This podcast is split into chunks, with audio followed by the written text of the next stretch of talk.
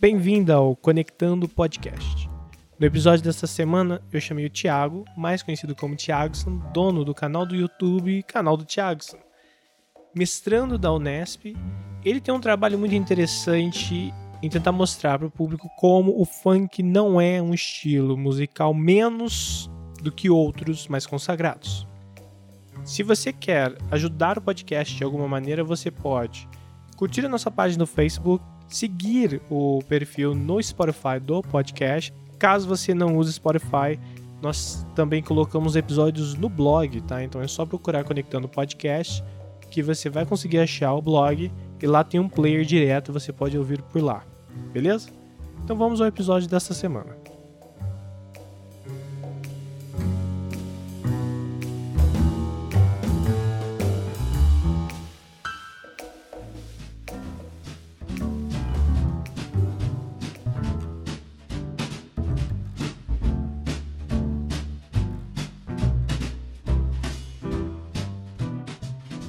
Mas vamos lá, Thiago. Então, de novo, obrigado por vir participar do podcast, né? Acho que você vai contribuir muito para uma discussão que eu acho importante.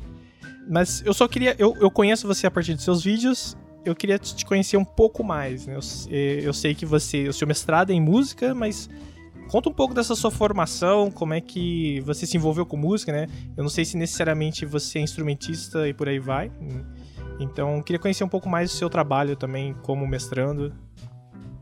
Ah, entendi. É, a minha formação, ela é em música, né? Eu fiz, antes da graduação em música, eu fiz o curso técnico em música, que é uma espécie de conservatório, aqui uhum. em São Caetano do Sul, na Fundação das Artes, que é uma espécie de, assim, é, uma, é um lugar de referência, como o Conservatório de Tatuí, é. como a Escola Municipal, é, a IMESP, são lugares de referência em São Paulo, e a Fundação é um lugar de referência aqui no ABC. Aí, é, depois eu fui para a Unesp, eu fiz bacharelado em composição musical. Ah, legal. Durante o curso técnico eu, eu toquei violão e também toquei piano. Uhum. E depois eu fui é, e eu tava seguindo essa linha na minha, na minha cabeça de ir pra música erudita, de... Inicialmente eu gostava muito de música popular, mas logo que eu comecei a estudar música, eu já fui para me encaminhando para o que se chama de música erudita, assim. Sim. E eu fui, eu fui começando assim a me chatear um pouco com as pessoas. Eu fui. é padrão, né? É, eu fui percebendo como era um meio extremamente chato, né? Um meio acadêmico e ainda eu fui me envolver do, na Unesp é, com o pessoal da música contemporânea. E eu falei, meu amigo, parece que não tem um que se salva aqui, tá todo mundo doido e chato. O problema não é ser doido, o uhum, problema é ser chato. Ser chato. Uhum. E, e também eu fui vendo que aquilo que eu fazia. É muito engraçado, quando a gente começa a estudar, a gente vai se alienando do mundo. Uhum. É muito louco. A gente tende a achar que a universidade é um lugar onde não há alienação num primeiro momento, mas é um lugar é um lugar alienante, né? É um Quando tipo diferente de alienação, né? Na verdade, se você for ver. Porque as pessoas acham que fora da universidade você tá alienado, mas é, é sempre um tipo de cegueira, né? É sempre um ponto de, de referência diferente que, consequentemente, exclui outras coisas. Então, ele vai te alienar de uma certa maneira, né? Mais intelectualizante, talvez, mas ainda alienando. É, exatamente, exatamente, é isso. E acho que também contribuiu num tempo assim de, de, de solteirice que eu, que, eu, que eu vivi. E aí eu fui começando a ver que aquilo que eu fazia era muito chato, não seduzia ninguém. E, não, isso, isso contribuiu para eu sair desse mundo, mas, mas na verdade é, também foi um momento que surgiram vários questionamentos do tipo assim, o que que eu vou fazer? Eu realmente tô tô gostando uhum. de, de ouvir a música que eu tô tanto analisando nos livros, que é a música serial, a música de vanguarda do século XX. Uh, eu fui, fui começando a ser mais sincero comigo e fui é, fazendo música popular e fui. É, só que eu tava assim, não, tava tão alienado que eu tava ainda muito, mesmo quando eu tentava popularizar, eu tava ainda muito erudito. Aí o, o funk foi foi, foi um processo chegar no funk. Inicialmente foi música, foi samba, eu fui ouvindo é, coisas mais. então antes você não já não você não sempre foi um ouvinte de funk antes? Ah, eu ouvia, eu ouvia uma outra coisa que, que me chegava, passava assim, eu tava na rua e uhum. Passava ouvindo funk. Durante muito tempo eu, eu, eu só ouvia música erudita, assim, dos, é, dos vários períodos, da Idade Média até o século XX. Uhum. É, eu, eu, eu toquei violão por um breve momento da minha vida, né? Até por um tempo eu considerei prestar música aqui na Unicamp. Uh, tava estudando violão erudito, mas eu não tenho conhecimento teórico de música, né? Tanto que era por isso que eu tinha que me preparar bastante para prestar. E só que eu comecei o inverso, eu comecei pela música popular, aprendendo música popular. E quando a gente avançava no curso, a gente começava a ler partitura. Eu comecei a estudar as peças do Vila Lobos, acho que foi o máximo assim que eu cheguei na época. Mas eu lembro que a gente tinha bastante isso assim, uh, os alunos viam de uma maneira bem, bem xarope a questão da música erudita, né? uh, enquanto a popular chegava, a gente cantava, era tipo um, dois, três acordes, aí chegava, vamos aprender. Você, você chegou a conhecer o, o, o, aquele livro lá do Henrique Pinto? Sei, né? sei, sim. A gente aprendia a partir dele. E aí era um saco no começo, porque você começava a ler nota por nota tal. Então, uh, pelo menos a minha geração, quando a gente estava aprendendo, não era muito atrativo. Depois que você começava a conhecer umas peças muito mais difíceis, nunca era aquelas do começo, sempre as mais difíceis, você, eu, eu comecei a ficar mais apaixonado tal. Mas é, eu acho que se eu não tivesse tido a experiência com a música popular no começo, acho que eu sentiria a mesma coisa que você. Pô, depois você, começa, você começa a prezar tanta música erudita, do tipo, olha o quão complexa ela é, olha como, sei lá o que, que você às vezes nem sabe por que, que você gosta tanto, ou preza tanto aquilo. Porque, por exemplo, eu não tinha conhecimento teórico e ainda Sim. achava do caralho, né? e não, entendi, entendi. Uhum. Não, é bacana. Eu acho que é, existe uma dificuldade de entrar nesse, nesse universo da música erudita. É legal pra caramba, é, eu curto muito, ouço, sou apaixonado, mas é mais difícil entrar. É como pegar um texto de Machado de Assis, o que o cara tá falando ali é, é, é intenso, é uma, é uma parada que é. Sim, sim. Mas é difícil entrar, é, é outro tempo. Às vezes, pro cara falar uma coisa, ele leva sete páginas. Sim, é. É, é e, e, eu tive essa experiência que nem você falou, ah, eu percebi o quão chato era aquilo que eu tava me envolvendo, que eu tanto tava ali, né? Uh, quando eu tava em letras e eu, o meu, minha primeira ideia para mestrado era literatura, porque eu entrei em letras por causa de literatura. Só que eu não queria ir estudar Camões, eu não queria estudar James Joyce na, no mestrado, eu queria estudar literatura cyberpunk.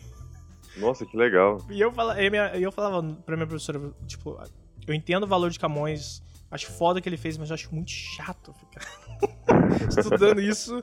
Vamos Aí ela falou: ah, mas vai ser muito difícil de você entrar no mestrado com querendo estudar esse tipo de literatura. Assim como é muito difícil estudar literatura infantil dentro de, de certas universidades, porque existe ainda essa esse elitismo e essa por prezarem muito o, a literatura que eles chamam de alta literatura, né?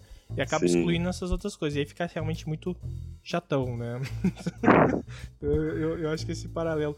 E você falou assim, ah, uh, o funk foi esse foi esse escape, foi essa coisa que trouxe esse novo para você? É isso? É assim que você viu o funk? Então, é que na verdade, primeiro que dentro da, da, universidade eu acho um espanto pessoas que estudam músicas ignorarem um fenômeno, né? Uhum.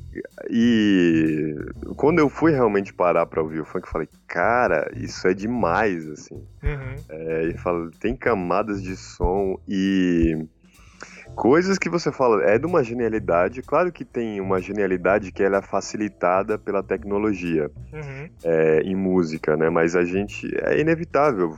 A história humana é isso. Tem uma ferramenta e aí melhora a vida humana, tudo fica mais fácil. Ninguém mais hoje em dia vai fazer conta com calculadora, é, sem calculadora, né? Ficar uhum. fazendo conta, conta de cabeça. E da mesma maneira, hoje em dia, você. O instrumento da moda, você compra um um desses equipamentos de DJ, um lounge, loungepad e vai. Quer dizer, a tecnologia facilita muito, mas de qualquer maneira, não basta ter a tecnologia. Então eu vi uma genialidade ali no funk nas coisas que eu ouvia uhum. e falava e comecei a e começou um pensamento surgir. Eu falei, ih, cara, esse pessoal da academia que fica criticando isso, eu acho que eles não estão não estão pensando muito, porque isso aqui é demais. Uhum, uhum. Então acho que é, tem um termo lá do, do, meu trabalho de um pouco de revolta como é, com meio acadêmico no sentido, porra, esses caras não estão pensando, não estão ouvindo. Uhum. É, então tem, tem esse lado também. É que eu, eu acho um lado extremamente importante porque uh, quando eu também entrei no mestrado, eu acho que muitas pessoas da nossa geração que estão fazendo pós-graduação vêm com aquela com aquele imaginário do, do intelectual e quando a gente realmente é. vive esse imaginário e você vê que eles destroem tudo que supostamente constitui quem você é, principalmente. Então, é. por exemplo, a literatura que eu li, ela não tinha valor alguma para alguns professores. Eu falo, mas peraí, eu, eu cresci lendo, e se eu não tivesse lido isso, uh, eu não estaria aqui e não seria quem eu sou. Então, aonde está essa linha que você traça de valor entre o que você estuda e o que eu quero estudar, né? E você vai percebendo como algumas escolinhas vão se formando dentro de institutos, né? Uh, muitas vezes dentro de. Eles nem. Não é, que, não é que eles não gostam do tópico aqui. Ou na verdade não é que nem o tópico não é importante. Mas como ninguém ele gosta, eles excluem qualquer tipo de pesquisa que tenha a ver com aquilo, não aceitam projetos de mestrado e doutorado sobre aquele tópico, então aquilo acaba sendo apagado, né? E mas a academia precisa ser debatida dentro da própria academia, eu acho que isso é um movimento interessante de você estar tá fazendo. Eu, eu, vejo seus vídeos que você está fazendo apresentações dentro da biblioteca, né? Então, uhum. essa discussão está acontecendo dentro da academia, não está assim só. Ah, eu acho uh, o que é a universidade elitista, uns otários que não prestam atenção em mais nada, mas eu não tô lá dentro também para poder bater boca com eles. Eles não vai chegar isso até lá, não vai chegar até quem, tá, quem, quem vai produzir muita coisa, né? É. Então, dá, mas causa uma angústia, né? A academia, ela, ela deixa a gente meio puto com algumas coisas. Não, deixa demais. Inclusive, eu, eu sofro bastante depois que eu, que eu escolhi é, ir por esse caminho. Eu tava em outro caminho e uhum. tinha, tinha gente gostando de mim, falando, oh, puxa, que menino inteligente. Aí depois que eu fui pro funk, meu amigo, o que eu ouço? o que eu, o que eu recebo de mensagem. E, e, olha que é muito engraçado, porque eu não, eu não arrumo confusão com ninguém na minha vida prática, uhum. mas as pessoas vêm, vêm, vêm me atacar. E aí eu, é, também é, é, interessante isso, porque eu também ouço muito. É natural, né? Quando você se expõe na vida, vai vir o, o que a gente chama hoje de hater, aquelas pessoas que ficam ah, sei lá, te enchendo o saco falando alguma coisa do seu trabalho. Mas o que me espanta é ver isso na universidade. Então, eu receber mensagem de professores meus, assim, do nada. Eu tô dando aula ali no meu dia a dia, aí vem um professor que eu não vejo há muito tempo, manda uma mensagem para mim no WhatsApp para me encher o saco. Você fala, pô, esse cara, esse cara não tem mais o que fazer da vida, tá, tá preocupado comigo, a vida dele deve estar desinteressante pra caramba tem artigo, não, cara. Vai escrever um artigo, vai atualizar o Lattes, né, mano? Mas... então a gente acaba sofrendo, a gente, a gente paga um preço e o. Mas ao mesmo tempo. É, é, a academia é um espaço grande, então eu, eu procuro estar do lado de pessoas que, que, que gostam do diálogo. Uhum. É, e, e, eu acho que o funk me atrai é, não, não, digo que eu sempre fui um ouvinte de funk também, do tipo, nossa, é, eu, eu, eu tenho alunos, por exemplo, que são funkeiros desde sempre, né? Mas uh, eu tento conversar com eles e falar, tipo, quando eu tinha 14, a gente ouvia bastante porque tocava na Globo, né? Era uma coisa um pouco mais. Eu estudei em escola pública, então era bem mais acessível. E o contexto em que me seria bastante gente ouvir, então você acabava ouvindo funk, pagode, certos gêneros que hoje em dia eles acabam uh, sofrendo preconceito de muitos vieses, assim, né? Não, Sim. Eu não sei se existe algum gênero musical que não sofre preconceito de algum lado. eu fico me perguntando isso, né? Porque sempre alguém não gosta de rock, eu não gosto daquilo, eu não gosto daquilo, mas é. o, o, funk, ou como rap e pagode, que estão atrelados a, um certa, a uma certa faixa socioeconômica do Brasil, querendo ou não, é, acho que ele sofre um preconceito diferente, né? O funk é, você acha que ele dá espaço para certos para outros discursos hoje em dia que antes ele não ele, antes ele não era tão popular, às vezes às vezes acontecia eu não conhecia, né, vamos supor. Mas pela sua experiência com funk hoje, você acha que ele é um gênero realmente que dá voz para aquelas pessoas que não tinham mais só do que um, um garoto da periferia que sobe socioeconomicamente? A gente tem um discurso, por exemplo, LGBT mais forte graças ao funk? Hum, olha, é difícil. Agora eu entendi melhor a pergunta. É difícil dizer. Eu acho que tem vários fatores. Tem é, para onde a sociedade está caminhando. Um, agora, eu acho que uma diferenciação entre algo, aquilo que é pop, aquilo que aparece, e aquilo que é mais, digamos assim, é, underground, né? Aquilo que é mais subterrâneo. Uhum. Eu acho, eu acredito que sempre houve é, sempre houve um espaço para dizerem coisas e, e, manifestações, mas eu, eu acredito que essa autenticidade, isso tem a ver também com aquilo que circula do ponto de vista econômico também, né? Uhum. É, de alguma maneira existe alguma é, uma possibilidade rentável de você ganhar grana com esse tipo de, de discurso, né? Uhum. Que, que, que eu Sim. não vejo problema, problema nenhum, assim. Né? É, também não, não acho o capitalismo um demônio, assim. Né? sim, sim. É, mas eu, eu, acredito que tem a ver. E sobre o feminismo é interessante porque a gente vive, se a gente olhar a superfície da coisa, a gente tem é, a ascensão do feminismo, né? No uhum. meu tempo de escola também não se falava sobre esse tipo de coisa. É, e, e, hoje se fala, os meus alunos falam disso, eles me ensinam sobre isso até, o que eles aprendem na escola. E mas a gente tem assim letras no funk que são é, que você fala, meu Deus. Sim, sim, tem. tem. E, e, você vê o que é muito curioso. Eu conheço algumas feministas que ouvem funk. Eu, eu até fui perguntar para elas assim, feministas é, são do movimento funk e são feministas também. Uhum. Então a gente tem é, esse conflito que é bem interessante, mas eu acho que em muitos contextos no funk, a gente não sabe se tem consentimento ou não. Então, é, porque assim, sexo pode tudo, tem que ter consentimento, obviamente. Sim, a única coisa que, que não pode. É. A única coisa que não pode é, sei lá, menor de idade e sem consentimento. Então tem, tem muitas letras que, apesar do choque, é, é, a gente não sabe se tem conhecimento ou não. Agora, uma outra coisa também, Paulo, eu também vou te falando e vou. Acho que tá, vai ficando mais claro o que, é que eu tô pensando. Também. Sim, sim, não, não, vai botando pra fora. é, outra coisa que eu acho também é que é a, a gente tem trilhado um caminho ao longo da, da, da história da música popular de ter um discurso cada vez mais intenso, um discurso que uma palavra já tem um valor uhum.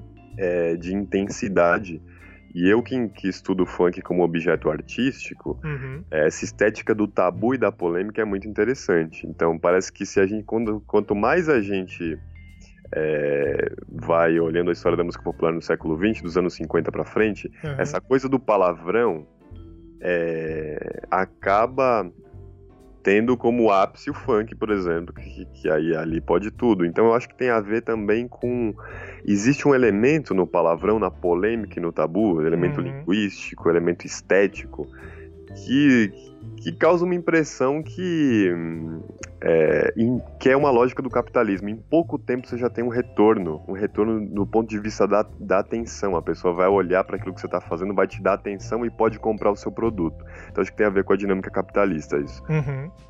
É, eu, eu, o, que eu, o que eu percebo, assim, uh, ou pelo menos como eu vejo algumas coisas, é no sentido dessa minha pergunta foi pensando assim, existem certas, certas práticas de interdição de discurso, né, no sentido de certas coisas são permitidas serem ditas em alguns contextos e outras não são permitidas em outros contextos, né? Uhum. Uh, o funk traz muita polêmica, principalmente com as letras, mas exatamente que nem você falou uma coisa muito bacana. Ah, é um contexto onde ali é o ápice, você falou, é o ápice do palavrão, né? Ali pode tudo, né? Ali acabou uhum. esse espaço. E quando alguns artistas começaram a aparecer nesse meio, eu falei assim, é exatamente o espaço onde eles não vão poder falar que, uh, vamos supor, um... não pode falar de relação homossexual, né? Porque eu vi um funk uma vez que era de um MC que ele falava sobre... Era um MC gay e ele falava sobre uh, relações sexuais entre dois homens, né? Coisa que uhum. em outro gênero, às vezes, a galera não ia permitir nem a pau. Né? E eles iam cair matando. Mas o funk, às vezes, ele pode dar essa abertura, né? Acho que para mim isso é muito rico como eles acham espaços e já que, já que o funk já incomoda, pô, vou botar mais coisa ainda que vocês não estão afim de ouvir, né? E eu vou me sentir livre para isso. Então, é, eu acho ele rico nesse sentido também, porque muitos dos meus alunos não vivem em contextos em que eles vivem o que é retratado em alguns funks, vamos supor, né? Uh, às vezes eu vejo um tópico que muita gente gosta de polemizar é a erotização mais, eh, vamos supor, entre aspas, de crianças que eles colocam, mas o fato de adolescentes falarem de sexo, é, de falarem de terem relação e por aí vai. Eu estudei num lugar que eu fui pra minha viagem de formatura de 14 anos, tinha uma menina grávida naquela viagem, né? Então, essa questão de uma vida, de um, de um jovem uh, sexualmente ativo não era uma coisa absurda, mas em contextos de escola privada, por exemplo, uh, pelo menos na minha região, isso aí já é uma coisa meio desconhecida. E o funk traz alguma coisa para eles. Assim como o rap eu vejo também tem aproximado, né? Uh, então, eu, eu, pelo menos, essa é a minha vivência com, com o funk até então.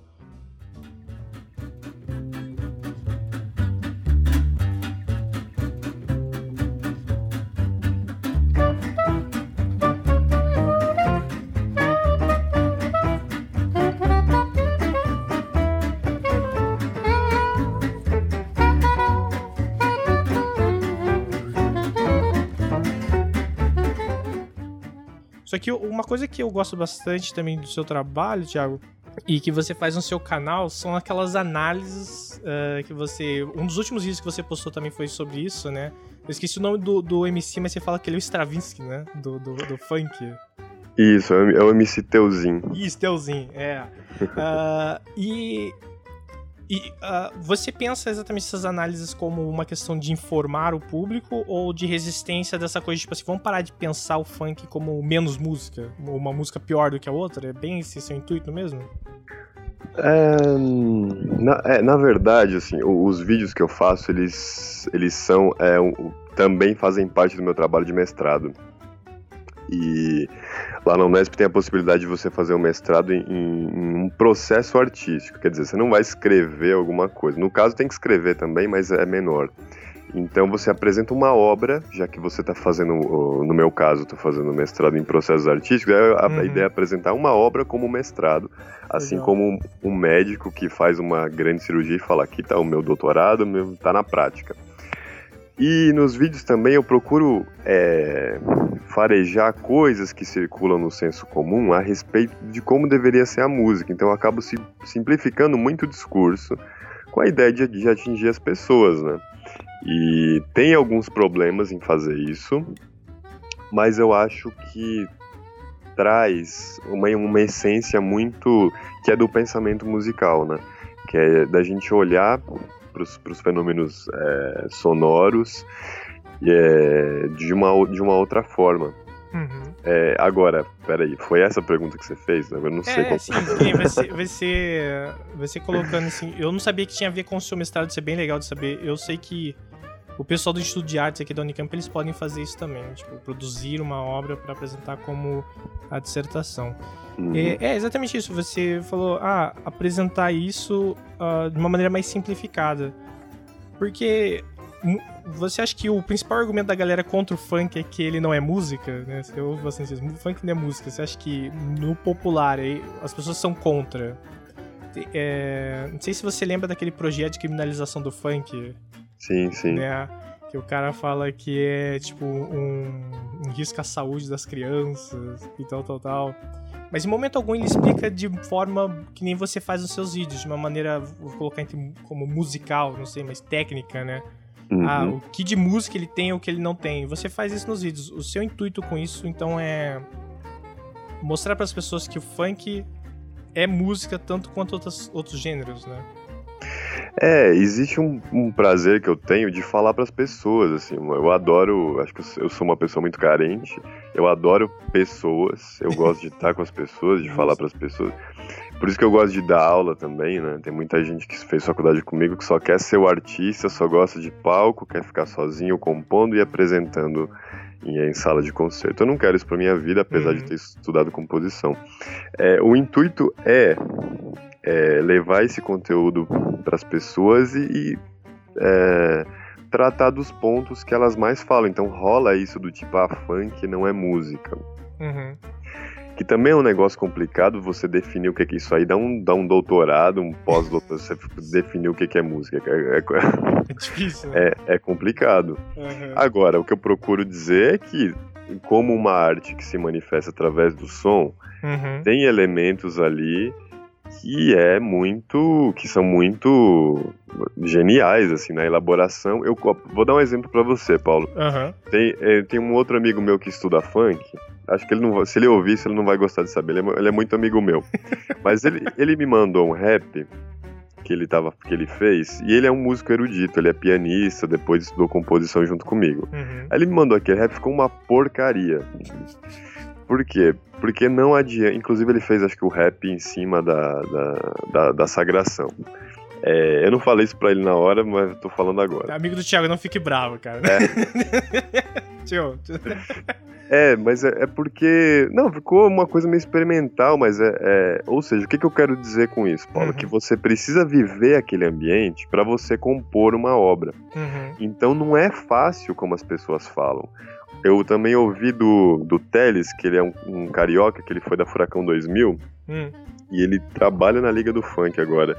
É, ele falou que já teve pessoas de fora, quando o funk começou a ganhar dinheiro, que falaram, ah, eu vou produzir um funk. Também ficou uma porcaria. Uhum. Então, de alguma maneira, você precisa ter aquela linguagem, como, por exemplo, um músico que quer tocar bar, uhum. procura alguém ou vai para a Alemanha, vai se especializar, precisa ter uma vivência naquela linguagem. Então, não é uma coisa simples assim. E, e, é difícil, eu, porque eu tento falar de música. A música, infelizmente, ela, ela é. A ciência musical, de, de teoria, ela é um pouco técnica demais. Embora a gente possa abordar a música por vários aspectos, assim, sociológicos, linguísticos, uhum é, o, o, a música ela é muito técnica, então eu tento também popularizar ao máximo o meu discurso para conseguir é, falar de música para as pessoas, porque mesmo em públicos assim mais elitizados, assim que é, não, não, não existe uma educação musical. Uhum. Então eu me lembro que tem um compositor já falecido aqui de São Paulo, Gilberto Mendes, que ele falava assim: olha, se você analisar o que as elites elas leem, o que as elites veem no cinema, parece que existe um descompasso entre porque às vezes o cara, o cara lê um livro mais difícil, vê, vê, um cinema mais elaborado, mas escuta uma música que é mais simples. Uhum. É, então tem uma perda de contato da elite com, com com um aspecto musical mais elaborado. Por quê? Porque no fundo a educação musical mais técnica é para poucos, assim. Entendi. Hum, faz sentido. Uh, é, uh, aqui no Brasil eu lembro que tinha alguns projetos né, de inserir música no currículo de ensino fundamental. Mas as únicas escolas com, com as quais eu tive contato e que tinham música eram escolas particulares de uma mensalidade extremamente salgada. e aí lá, assim, é, tinha coral, né? Eles tinham teoria musical desde pequenininhos, uh, mas eram poucos mesmo. Tinha banda, né, da, da, da escola. E, mas outras escolas assim que eu fiz estágio ou que eu mesmo não tinha nem, nem como, não tinha nem onde colocar esse negócio na, no currículo, né? e alguns pais ainda vão ficar pistolados se eles chegarem e falar assim: eu vou tirar um, uma, uma disciplina aqui, uma aula de, de sei lá, de, de uma das, das, disciplinas mais comuns, não vou citar nenhuma para não falar que eu tô desmerecendo alguma disciplina aqui, para colocar música, né?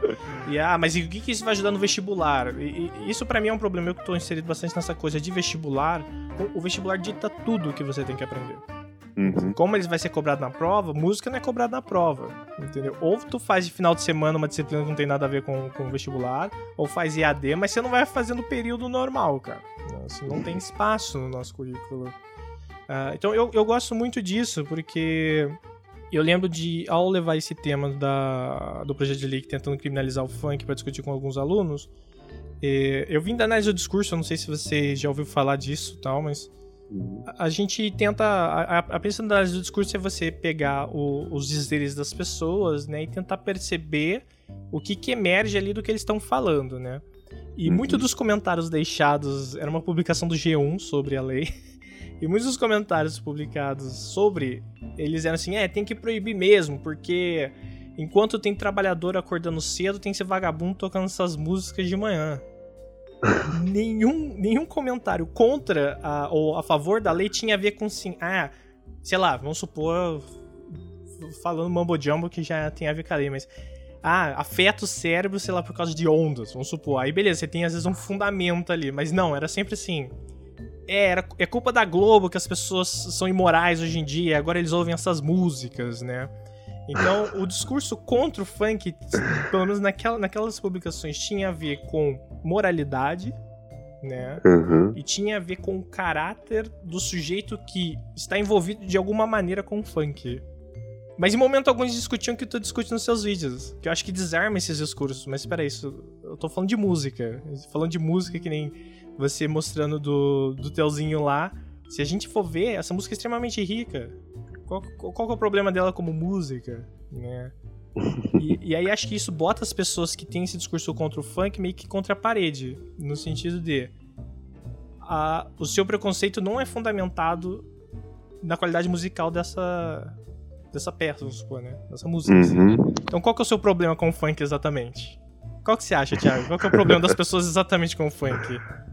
Ah, não, mas normalmente as pessoas que se manifestam dessa maneira muito enfática, elas são muito dogmáticas. Uhum. E na verdade, elas não. Eu, eu não desarmo essas pessoas, porque é elas que podem me desarmar e continuar no dogma delas, falando assim: ah, não é música. Você tá falando de música? Funk não é música, então eu vou, vou pra casa é, ser bela, recatada e dolar, pregar moral e bons costumes. E, e, na verdade, a gente, a gente sempre fala, Paulo, para quem tá, tá disposto a ouvir. Uhum. Então, sei lá, se, se, entre muitas pessoas você você tá me ouvindo agora, me, me chamou para para falar pro seu podcast e, e tô aqui com o maior prazer, é, eu fico feliz, entendeu? Aham. Uhum você, o seu intuito não é necessariamente moldar, né? Ou, É. deslocar todo esse.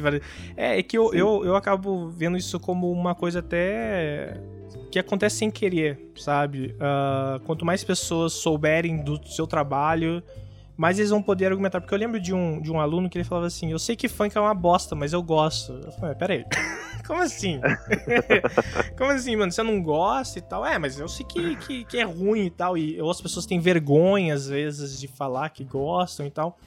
E É, tem você, isso. É, quando, por você colocar numa plataforma aberta como o YouTube, por mais que seja sobre o seu mestrado, né? Porque uma crítica que muita gente tem a produções científicas é que elas acabam dentro da universidade, né? Ah, você termina o seu mestrado, publica seus artigos em periódicos, sua tese e dissertação ficam na biblioteca da universidade. Isso não chega pro público leigo, né? E ao você colocar isso no YouTube e as pessoas que estão interessadas ouvirem, elas vão poder discutir com o cara e falar assim: ó, o cara chega e fala assim, ah, isso aí que se ouve é uma bosta. Fala, mas peraí, em que sentido? Ah, isso aí não é música, então peraí, ó, o vídeo do Thiago aqui, mano. Entendeu? Ó, o cara entende, o cara é formado na área e o cara tá falando isso, isso, isso, isso. Então o seu problema não é musical com o negócio, né? Se for ver. Acho que isso é muito rico do, do, do seu trabalho também, sabe, cara? É, Ah, obrigado. né, porque eu não entendo, particularmente eu não entendo esse moralismo que muita gente invoca pra combater o funk. Do tipo, ah não, eles que nem, o, não se fala palavrão, olha, olha o quanto de palavrão eles falam, né? Uhum. Me lembra muito um, eu sempre esqueço o nome desses dois atores que eles são, comedi eles são comediantes, eles eram da Globo. Eles têm um stand-up sobre palavrão. E, e eles falam assim: é, quando você bate o dedo na quina do, do- da cama, ninguém pensa, hum, traquinas. Não, você fala, puta que pariu, né?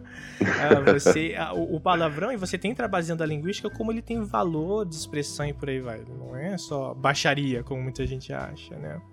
Ou falar abertamente de, de sexo e por aí vai. Ah, e, e não é um problema necessariamente, mas esse é o primeiro discurso que eu ouço. Ah, isso aí é imoral demais pra gente ouvir. né? Você não vai ouvir isso alto perto das pessoas, que vergonha, né? Todo mundo nasceu do chão, que nem uma batata, e, tipo, ninguém fala palavrão, entendeu? Ninguém pensa nada desse tipo. Isso particularmente me irrita, sabe, cara? Puta. Ah, sim, eu também, eu também fiquei irritado com isso, eu também. Porque é mesmo quando eu estudo, era, eu era um aluno mais sério, que estudava vanguarda, eu também é, só falava de sexo na minha vida Então, eu, eu, também eu também gosto um pouco de, de chocar as pessoas, então tem esse gosto pela polêmica e pelo tabu. Uhum. Que eu me identifiquei no funk, eu me encontrei. Sim, ah, isso é muito legal, né? E aí, uh, essa, essa exclusão, às vezes, que o funk sofre, esse preconceito, ele, ele não é, é, vamos colocar assim, do funk só, né? Vários gêneros sofreram com isso. Uhum. Uh, eu lembro de ler Policarpo Quaresma, e um dos livros que eu mais gosto na minha vida, e ele estudava chorinho. É, exatamente porque aí a galera fica assim, mas ele tá estudando esse tipo de música, né? tá ouvindo esse tipo de música, porque na época era uma coisa meio uh, de periferia, né? não era uma coisa elitizada, porque o Policarpo ele era militar e tal, né? ele vivia em outro contexto. Uh, eu lembro também quando eu era mais novo, o próprio rap é, na minha escola era assim, né? Se você. Como era escola pública, tu ouvia rap. Se você ouvia rock, você era playboy. Porque só playboy eu entendi inglês, então tinha esse problema. Então, pra você ser da escola, tu tinha que ouvir rap. Mas ainda assim, quando você ouvia rap, algumas pessoas, nossa, mas isso é tão pesado, isso é coisa de bandido, né? Eles falam de, de crime uh, e por aí vai. E é, hoje, hoje vem o funk. Você acha que isso sempre vai acontecer? A sua experiência com música popular, assim, é, é tendência, né? Você cita bastante aquele livro do Humberto Eco nos seus vídeos, uh, do, uhum. do apo, uh, Apocalípticos. É. Isso. isso. Isso aí, pelo que ele fala, então, é geral, né? Sempre vai acontecer. Por causa de uma elite, será? É, na verdade, é, ele, ele fala que sempre vai haver uma reação quando surge algo novo. Uhum. Porque assim, é... e a gente, todo mundo acha bacana ler hoje, você que é das letras, é, acha importante ler, e é realmente importante mesmo. Mas quando a escrita surgiu, tinha os moralistas da época falando, não, né? sim, você sim. tá louco? Que absurdo! É, você tem que confiar na memória, porque se você anotar, você não vai usar a sua memória. E, uhum. Então, tem, vai haver sempre uma reação. Agora, quanto à música, as pessoas parecem que gostam de brigar por tudo e brigar, brigar até por música, né? Eu me lembro aqui na região do ABC, tinha disputa de skinhead com punk, com metaleiro, com o pessoal do rap. Uhum. É, e pensando isso ao longo da história da música europeia, é, é o que sempre acontece, assim, surge algo novo e começa, e começa a ter briga, é, ou então cria-se manifesto de uma determinada estética, desde o, desde o século desde lá meados de 1400, 1300 com Philippe de Vitry que ele, um francês que hum. lançou um novo jeito de compor, a Ars Nova, a arte nova, hum. e aí tinha uma briga com a Ars Antiqua, com o pessoal que fazia música antiga. É. Então, é, é inevitável, é inevitável, porque as pessoas morrem, nasce ou nasce, e aí vem as mesmas babaquices de sempre. O ser humano é, é muito, é muito curioso, porque também tem gente que, que que, assim, na faculdade a pessoa ouvia uma música e falava, nossa, isso é lindo, isso é uma melodia, essa melodia medieval é linda. Uhum. E eu percebo alguns cantos no funk que tem essa, essa mesma característica das melodias medievais. Ah, eu vi, eu, tem um vídeo seu sobre isso, né? Que hum, você fala sobre. É, eu lembro desse. É legal isso Aí, então, você poderia pegar uma pessoa dessa, que aliás foi a mesma pessoa que me mandou uma, uma mensagem ofensiva de WhatsApp, sem que eu esperasse, e falar assim: olha, você gosta dessa música cuja substância é a mesma que esse funk, então por que você critica o funk? Uhum. Aí existe dentro da universidade pessoas com. Não sei como uma pessoa dessa tem pós-doutorado, enfim. Tem, ah, tem vários as, desses é. que tem E aí existe um argumento que, que, circula que é a ideia do positivismo. Uhum. Ah, mas isso que eu tô ouvindo agora foi composto em 1200 que na verdade traz um raciocínio muito equivocado, que é a ideia de que o ser humano ele se modificou, assim, do ponto de vista cognitivo, do ponto de vista neurológico, não. Tem muitos autores que dizem, autores assim que estudam para a história, que falam que a gente tá igual nos últimos, sei lá quantos mil anos. Uhum. Então você achar que porque a gente tá no ano 2000 a gente tem que ouvir uma música bem elaborada que era a utopia da vanguarda dos anos 50, como se a gente tivesse um cérebro tão diferente só porque a gente tá comendo coisa industrializada, Sim. que não, nada a ver. É, a, a literatura tem esse mesmo movimento. Ela gosta de pegar uma coisa antiga e falar assim: agora isso aqui é o, é o que há. Esquece isso aqui antes, agora isso aqui é o que há. Né? Uh, eu, eu não ve, eu, eu vejo isso exatamente dessa maneira que vai ser uma, uma tensão que vai acontecer sempre que algo novo. Você citou o exemplo da escrita. Hoje em dia eu tenho pais falando assim: ah, não, não quero que ele faça nada pelo computador porque ele tem que escrever no caderno. O computador vai fazer ele. Não, o caderno ele tem uma experiência ali de escrita. Eu entendo que ele vai ter uma experiência diferente de escrever no computador, sem problema nenhum. Mas, peraí, o seu problema não tá sendo com a escrita dele. né? E eu, eu, eu, lembro de um texto que falava até do problema quando tentou se inserir o lápis na aula, porque os pais eram contra o lápis. O lápis era uma arma. Podia machucar alguém com essa ponta. Então isso não poderia acontecer numa aula, né? As pessoas não deveriam escrever com lápis. Então, concordo que essa coisa sempre vai ter problemas, né? Mas uh, você que tá mais envolvido nessa coisa, na, na parte artística, eu acho, isso fica muito forte para mim. Não é só uma questão do novo, mas é uma questão de quem tá querendo inserir um novo, ou de onde vem esse novo, né? E se existe, se esse novo vai ter legitimidade para aquele que já controla as coisas mais ou menos. Então, vamos supor, é muito diferente quando vem uh, um, um, gênero que uh, surge num, num, numa favela, vamos supor, uma, uma coisa diferente, um funk diferente, vamos supor, e ele fica lá quando alguém que é bem legítimo para a sociedade acata aquele funk, aí a coisa muda. Né? As pessoas passam a aceitar um pouco mais. Uhum. Uh, lembra quando aconteceu com Se Ela Dança Eu Danço? Que tocou no celular Sei. do Ronaldinho, não foi? Sim. Numa, numa, numa, coletiva, aí todo mundo ficou louco. E aí eu lembro de, de assistir uma entrevista com, com o cantor, acho que é Missy Leozinho, né? Uma coisa tipo assim. Uhum. E ele falou assim: Cara, eu não sei de onde veio esse sucesso, mano. Tocou lá como se todo mundo ouvia minha música e aí eu fiquei famoso. Até então não era, né? Uh, então, o, o preconceito para mim tem tem que também levar em consideração essa coisa da, da, das relações de poder que estão inseridas nessa essa pequena coisa, às vezes, pra muita gente que é música, simplesmente. Né?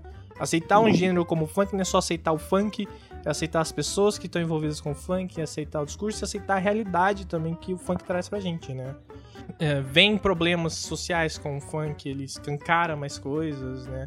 E se um canal uh, percebe que isso pode desestabilizar certo, a posição de poder dele, ou isso não convém para ele, ele simplesmente repudia isso. Então, o preconceito com o funk para mim tem muito a ver também com uh, relação de poder entre as pessoas que estão envolvidas. Como, Sim. Né? Então, uh, é muito difícil para mim tirar isso.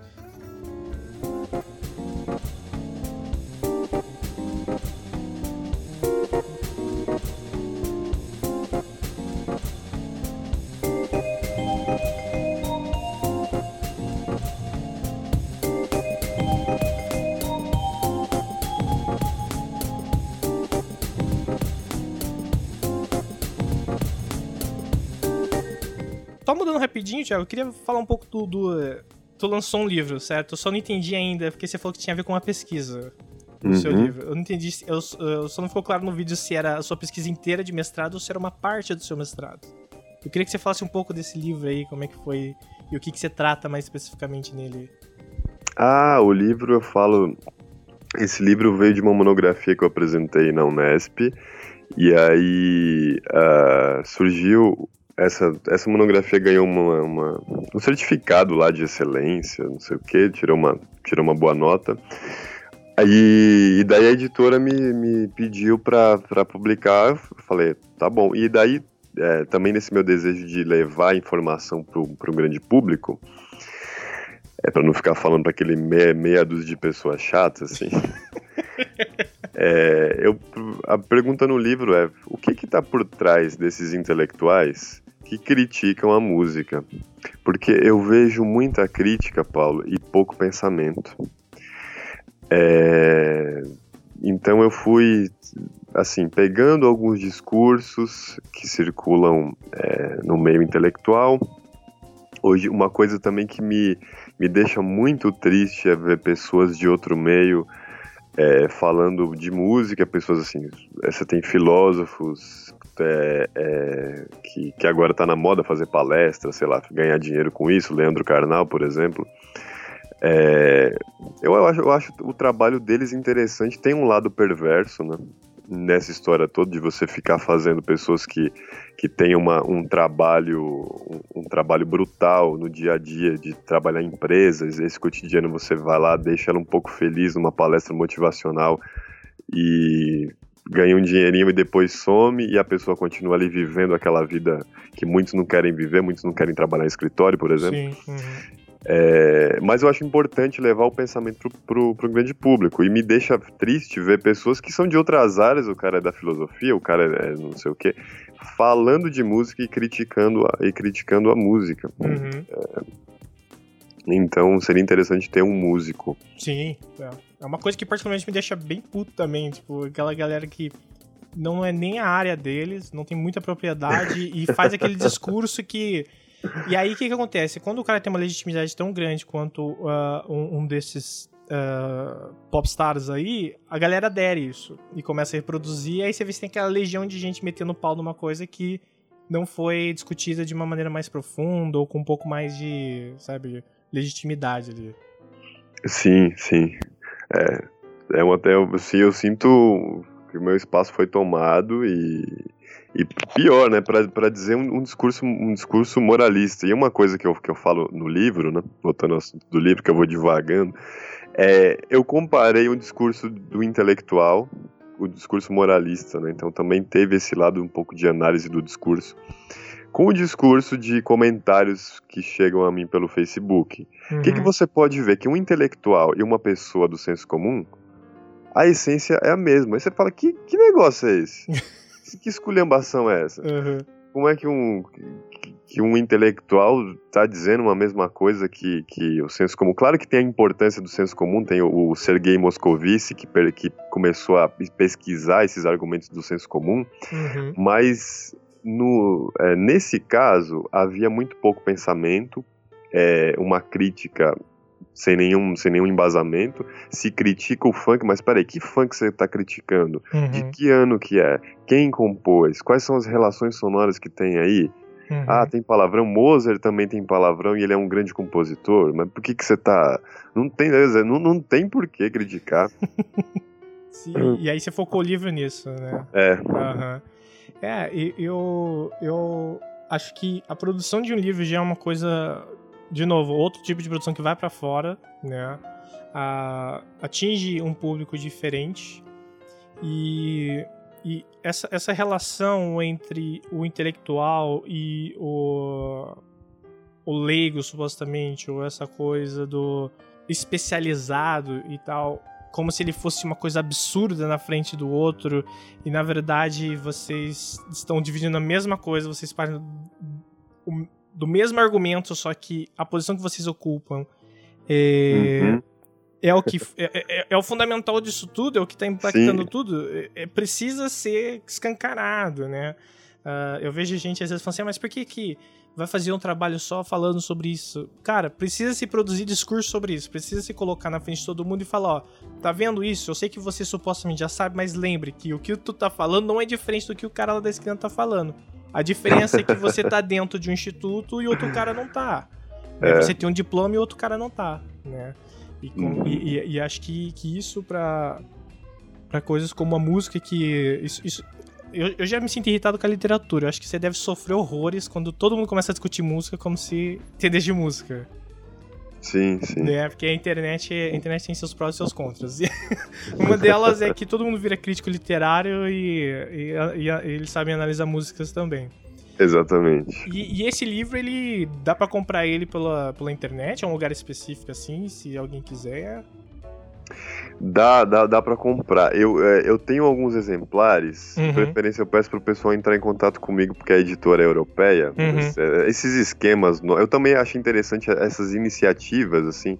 Eu gosto dos novos paradigmas, né? essas, essas iniciativas é, de você facilitar a publicação. Hoje em dia, todo mundo pode publicar um livro de uma maneira mais fácil. E, e também. É, fica mais fácil ter o acesso. O, o problema é que a, a, publicação foi facilitada, só que é lá na Europa, então o livro fica um pouco caro uhum. em euro, mas eu consigo vender, para você ter ideia. Tá 35 euros um livro que é fino. Uhum. Então eu, eu falo para as pessoas: não compre esse livro, não compre, não faça isso, por que, que você vai pagar é, 35 euros? Dá para você comprar qual um apartamento em Pinheiros hoje. É, aí. o euro tá quase 10 conto, né? Daqui a é. pouco. É... Aí eu falo para as pessoas entrarem em contato comigo e, e, comprar diretamente comigo. Ah, legal, mas o importante é saber que tem como eles adquirirem isso. Ah, eu gostei bastante do título, é Swords Over, né? É, Swords Over, na verdade, é o, é o nome de uma empresa australiana que termina relacionamento para quem não tem coragem de terminar. E daí eu usei isso como um modelo uhum. de novos comportamentos e tá, tendo, tendo como base aquele mesmo argumento do Humberto Eco, né? Mas trazendo isso para o pensamento musical, musicológico. Uhum. É, não, eu achei bem criativo essa relação porque é do tipo, olha como novas práticas estão se estabelecendo, novas economias vão se estabelecer a partir disso. E assim, você tem como evitar? Não. você não tem como chegar e falar assim, não, isso não vai acontecer. Na verdade, isso já tá acontecendo para desgosto de alguns e pro, pro bem de outros, a gente não sabe. É difícil. Acho que um dos problemas que eu vejo muitas vezes é que as pessoas querem já estabelecer um valor moral sobre algumas coisas. Uhum. Você não vai uhum. saber se isso é bom ou se isso é ruim. Você vai saber que isso está acontecendo. E a nossa responsabilidade muitas vezes é se envolver de uma maneira mais ativa na, no, no, funcionamento dessas coisas, exatamente para ver se a gente colabora para que isso se desdobre de uma maneira positiva para todo mundo. Sim, exatamente. É, mas não tem como saber se alguma coisa é ruim ou boa. Ah, o funk é ruim ou é bom? Não sei, cara. Mas ele tá aí, é. você não tem como negar ele. Então... é, exatamente. Eu fiz, eu fiz uma entrevista com o professor da UFMG, que ele é uma referência de pesquisa no funk, ele é pioneiro e ele é da área de música. Uhum. Ele é o Carlos Palombini e ele é amigo meu, assim. É, e uma coisa que é muito interessante é, a gente vê que, que ele, ele, disse que oh, se, existe um fenômeno. Se você não vê nada sobre esse fenômeno, o problema não é, não é o fenômeno, o problema é você que não tá vendo nada. e agora, existe uma coisa que eu acho que eu, eu, não, eu não toquei nesse assunto na, na, aqui durante a entrevista, mas eu acho eu é, tem a ver, eu acho que as escolhas que as pessoas fazem uhum. é, tem a ver com uma, com o temperamento, com aquilo que se atribui àquela imagem no momento que a pessoa escolheu aquela profissão. Então, o mundo da música erudita é um mundo podre, assim. É um mundo extremamente conservador, tanto é que é, não é coincidência o fato de você aprender música em conservatório. Conservatório uhum. e conservadorismo é a mesma palavra, a morfologia é a mesma. Uhum. Então, alguém. Porque o pessoal da, das letras, como você, o pessoal da antropologia, da sociologia, falam de música. Uhum. Falam de funk. Só que, assim, a, a, a, parte musical fica um pouco prejudicada, porque afinal de contas o cara não estudou isso, mas eles Sim. falam. Uhum. Agora, ter isso na música, isso é uma coisa que é, que é, é de lascar, assim. Eu uhum. me lembro que, também quando eu lancei esse livro, Paulo, Teve um professor da Unesp que também no comentário de Facebook veio, veio falar algumas coisas assim, né? Sempre. É, sempre eu sempre. É. E aí eu falei, puxa vida, eu, eu no, o título do meu livro, primeiro que ele julgou o livro pela capa, uma atitude superficial vinda de um, de um acadêmico, assim. Uhum. É, e eu falo da morte da música clássica, mas o Norman Lebrecht, que é um crítico britânico bem uhum. conceituado, fala da. Ele tem um livro que fala da morte vergonhosa da indústria da música clássica. Então é aquilo que você falou, tem a ver com a com onde onde você está falando, né? Uhum, é, porque o cara falar sobre a morte ele pode, você falar, é, né? não, não posso, que absurdo, né? É, que heresia. É, não, isso é complicado.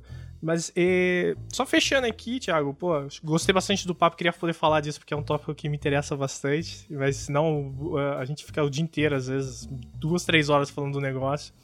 Uh, você tem o seu canal no YouTube, tem mais algum outro lugar caso alguém queira entrar em contato contigo, saber do seu trabalho, onde eles vão, ou o YouTube é o principal?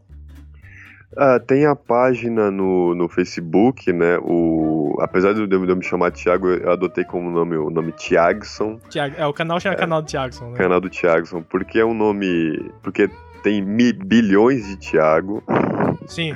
no mundo, isso é um problema. E também porque eu busquei um nome mais simples, assim, como esse- esses nomes que, que se atribui a pessoas de, de classe baixa que inventam, que misturam um nome com outro. Eu gostei do, eu gostei do Thiagson. Então tem o Facebook Uhum, do Thiagson e tem o meu Instagram também, pessoal. legal. E o, o YouTube, é, basicamente, basicamente é isso. Por enquanto, né? Ah, não, ótimo. É, eu vou colocar os links de qualquer jeito na descrição das coisas, é, pra quem quer, às vezes, conversar contigo. E, cara, no fundinho você tem uma coisa de, de, de analista do discurso, sabe? Você, quiser... tem uma coisa que você gosta de brincar com a língua. Então acho que você ia se divertir bastante, às vezes, lendo umas coisas dessas, sabe? Ah, eu, eu tô usando, tô usando um- uns livros aí de linha francesa de análise do discurso. É, Inclusive, uma coisa que eu faço no meu canal, existe uma coisa que esses autores, eu me esqueci o nome dos autores porque tá recente isso pra mim, mas eles chamam de autoridade, assim, o discurso tem autoridade, existe a autoridade face a face, uhum, uhum, que é a autoridade que a pessoa já conquista por se apresentar de uma certa forma. uhum. Então, o meu canal também quebra isso, porque eu sou um cara que me visto de uma maneira meio extravagante, o cabelo. Então, é, eu procuro também no meu canal desconstruir essa imagem de que para você falar algo fundamentado, para você ser, digamos assim, um intelectual, Você tem que estar de você terno. é você tem que estar de terno. E eu faço lá coisas absurdas, tomo cachaça, dou cambalhota. E porque eu acho que é, se perdeu na cultura assim, ocidental essa coisa do, do dionisíaco, né? Uhum, entendi. Intelectual agora parece que tem que, que ser uma freira. É, é, exatamente. Eu- eu Só remetendo aos comentários que eu falei que eu tinha visto na, na, na notícia sobre o crime, a fã como crime, né? Eu falei assim, a representação que eles têm de quem não ouve funk é que fica em casa ouvindo Wagner, uh, discutindo política internacional, entendeu? Tomando chá às quatro da tarde, cara. Então você não precisa, né, ter, eh, eh, permanecer nesse estereótipo, nessa representação tão, tipo, classe alta inglesa anos- do século XIX, Uhum. achando que são eles quem falam as coisas que importam, né? Mas beleza, Thiago, valeu por participar, beleza? É... Eu que agradeço. do papo, mano. Acho que foi foda pra caramba e. é, Quem quiser falar com o Thiago, eu vou botar as coisas, os links e tudo mais dele, e aí vocês podem mandar mensagem. Beleza? Ô, Paulo, muito obrigado. Gostei do papo contigo, também aprendi bastante. Gostei, assim, do, do, que você me falou a respeito da sua trajetória também. Achei, achei bacana, cara. Pô, Gostei legal. muito. Fechou, mano. Valeu, hein, mano. Valeu, Obrigadão, valeu.